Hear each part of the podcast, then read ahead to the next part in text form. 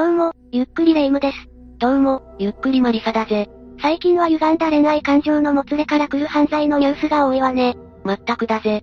愛情が時に湾曲してしまって、取り返しのつかない事件になることも多いしな。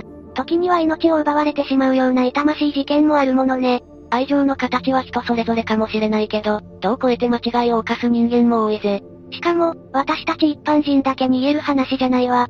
そうなのか？人々に勇気や感動を与えるスポーツマンも、時に道を踏み外してしまう事件もあったのよ。スポーツマンがそんなことをしてしまったのか。サッカー J1 のベガルタ仙台というチームに所属していた選手で、交際相手の女性を暴行して、逮捕される事件が起きていたのよ。しかも、被害者は一人ではないわ。一人じゃないだって？ええ度重なる事件を起こしてしまったのよ。そんなスポーツ選手がいたなんて初耳だぜ。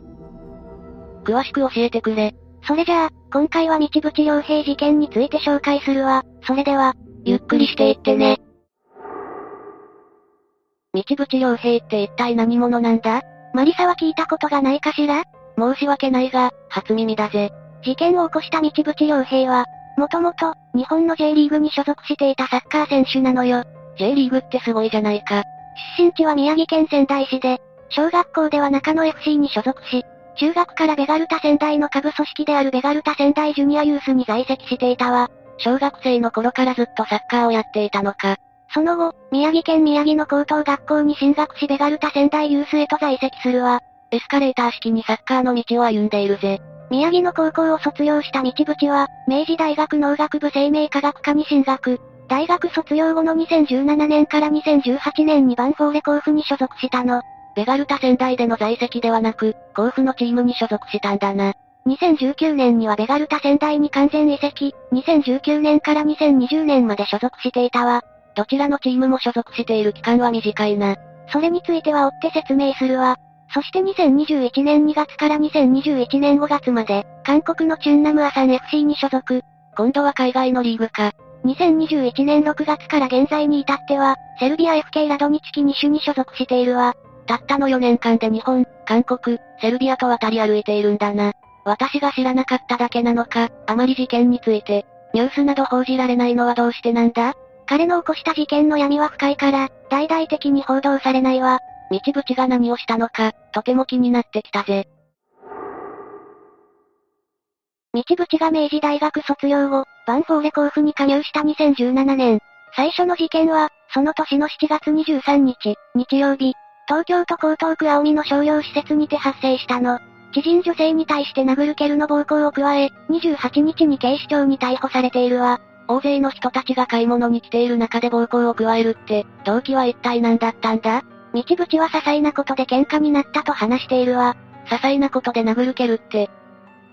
相手の女性の怪我が心配だぜ。被害者の女性は全身打撲をしているわ。それは一回蹴ったとか殴ったってレベルじゃないぜ。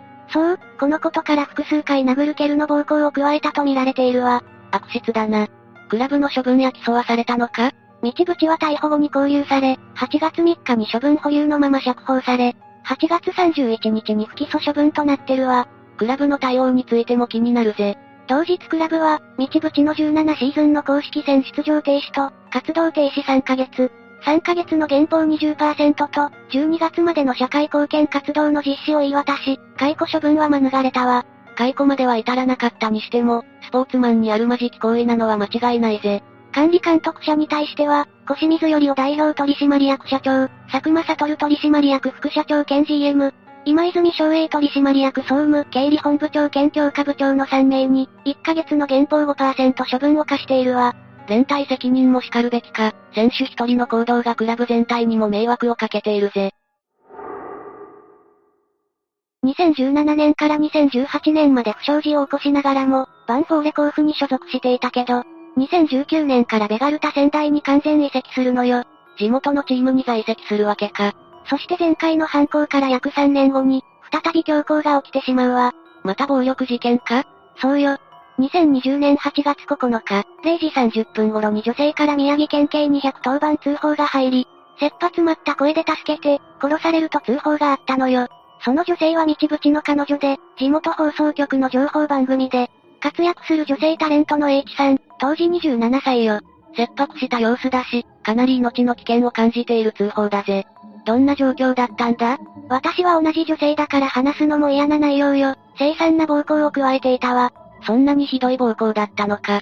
ええ彼女の顔を踏みつけ、胸の上に全体重を乗せて正座し、首を絞め泣き叫ぶ H さんに、罵声を浴びせ続けてたそうよ。鬼畜すぎて言葉も出ないぜ。そもそも3年前にも女性への暴行で逮捕されていて、反省していなかったんだな。H さんからすれば恐怖でしかなかったと思うわ。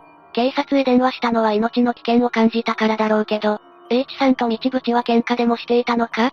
いいえ、H さんは特に問題になることは何もしてなかったわ。親しい知人の話では、道淵とは2019年5月に SNS で知り合い、その1ヶ月後には交際に発展したと話しているわ。道淵が移籍し、数ヶ月後で交際して1年ちょっと経っているのか。交際は順調だったそうだけど、徐々に H さんは追い詰められていくわ。追い詰められる？ええ。理由は道淵による様々な DV よ。また暴行か。前のチームにも迷惑をかけたというのに、全然反省していないんだな。身体的な DV が、今回の110番通報に繋がったのか ?H さんの被害はそれだけじゃないわ。知人の話では、交際から3ヶ月経つと、日常的に暴言を吐くようになったそうで、道淵はお前なんて、顔だけで生きてきたくせに、俺は努力して成功したけど、お前は怠惰だから売れない。などと、言葉の暴力も日常に繰り返されていたのよ。完全に彼女の人格を無視しているな。よくそんな言葉を女性に、しかも彼女に言えるもんだな。束縛もひどく、LINE の返信が5分遅れただけで無視？など、数十通もメッセージが届く、と怯えてたみたいね。俺様至上主義。まさに身勝手な束縛だぜ。LINE の返信なんてできない時はできないもんね。しかも H さんは地方局のタレントって聞いたけど、テレビ出演しているタレントさんなら、返信できないことは多いと思うぜ。H さんは道淵を怒らせないよう努めたそうだけど、それがまた DV に拍車をかけたのよ。なるべく穏やかにしようと努力していたのに、それを踏みにじったわけか。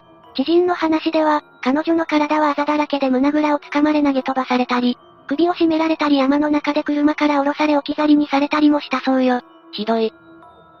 人を人と思ってないな。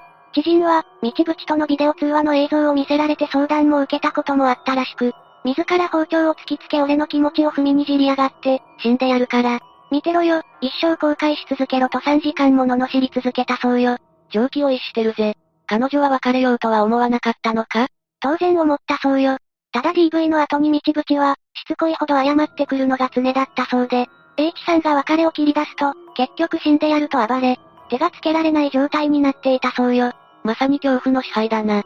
サッカー関係者の目撃証言では、仙台駅で泣き叫ぶ彼女を、道淵が車に引きずり込むのを見かけたことがあり、後日、道淵本人に注意したら彼女がチクったと勘違いしたのか、3時間以上も彼女が罵倒されたと聞いたそうよ。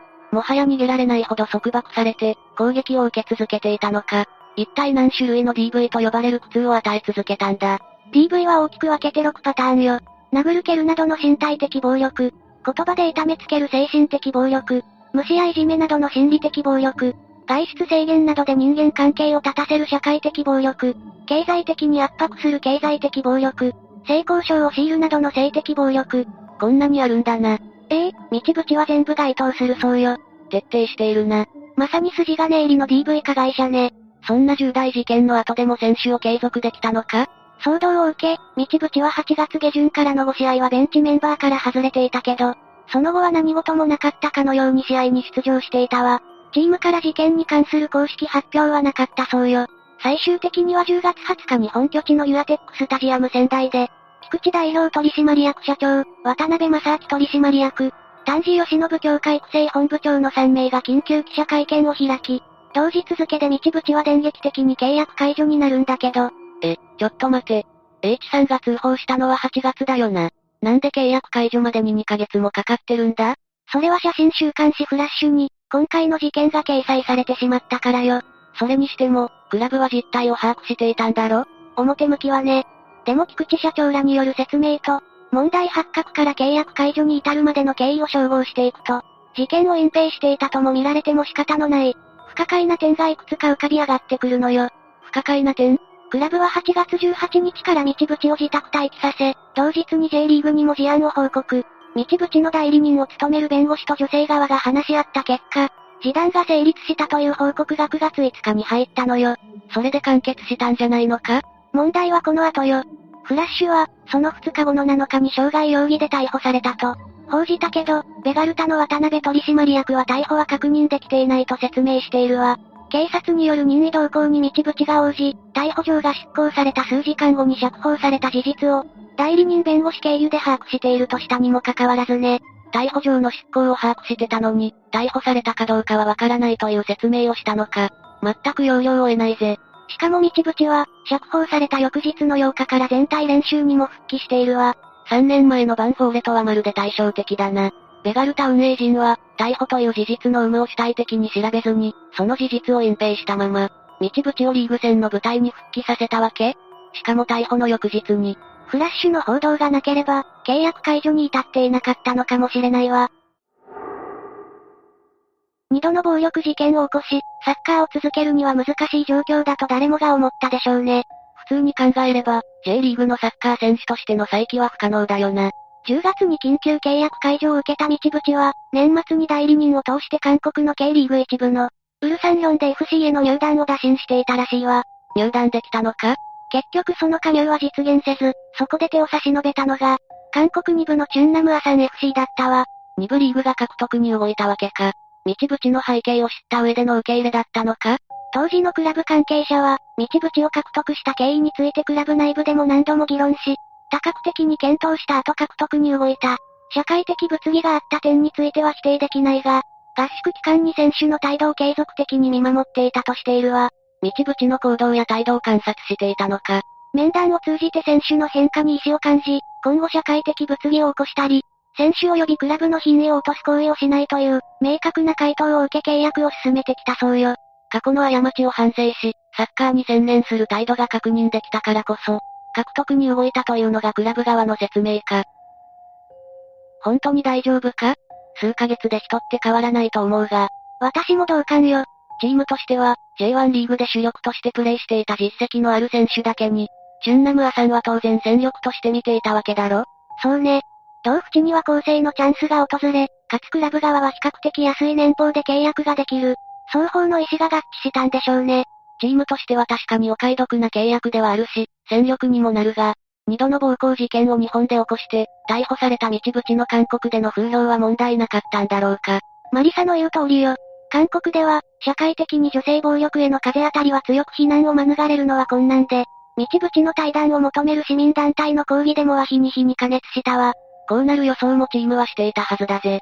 しかし、声明も発表され、チュンナムアさんは4ヶ月前に悪質な暴力事件を起こし、投資するかのように日本から韓国へ来た道淵良平選手を受け入れ、それだけでなく、チュンナム女性、市民社会団体が全面的に反対するのを押し切り、3月13日のホームでの試合に起用したの。おいおい、マジか。成果だけ出せば、他人に加えた暴力は問題にならないというのか？チュンナムアサン FC は、2020年シーズンからホームタウンをアサン市とする、市民クラブに移行し、多額の支援金がチームに投入されていること、アサン市長がクラブオーナーということも、市民の反発に拍車をかけたわ。あまりにもタイミングが悪いけど、市民クラブとしての理念を、どこかに置き忘れているんじゃないかとも思えるぜ。そしてわずか3ヶ月後、クラブ側は法的手続きや国際的な問題などを考慮し、相互の合意で契約終了に署名したと説明し、5月31日付で道淵は契約解除になったわ。さすがに市民へのイメージが悪すぎたのかもな。プレーがいくら上手でも、素行の悪い選手を入団させることは納得できないだろうし。さらにクラブの体質を改善する戦略と、刷新案も発表し、社会的価値中心の経営倫理体系を確立する。クラブに所属する人員を採用するとき、スキャンダルがあった対象者は、除外するとの再発防止案も盛り込まれていたそうよ。これで今後、人選ミスは防いでいってほしいぜ。今後はクリーンなクラブ経営を目指していくことになるでしょうね。道淵の加入による騒動がもたらした代償は大きいのは確かだな。その後、道淵はチュンナムアさんとの契約を終了した約1ヶ月後の2021年6月24日に、セルビアスーペルリーガの FK ラドニチキ西と契約して現在に至るわ。中でも気になるのは、道淵のその後の動向だぜ。移籍後は、順調にチームへ適応してきた道淵だったけど、同国メディアテレグラフが過去の犯罪歴を暴露してしまったわ。彼は女性への暴行で2回逮捕されていると道淵の暴行問題を強調したの。同メディアが指摘したように、セルビアでは道淵の過去は入団時に触れられていなかったけど、今回大々的に報じられたことで、現地の多くのファンやサポーターにも知られることになったわ。やはりどこに行っても黒い過去は消せないぜ。仏の顔も3度までと言うけれど、すでに日本、韓国、セルビアと移動している彼にとって、すでにサッカー人生のイエローカードは2枚目は切られているぜ。女性に手を挙げることや暴力で支配することは、全くもって許されることじゃないわ。というわけで、今回は道淵良平事件について紹介したわ。それでは、次回もゆっくりしていってね。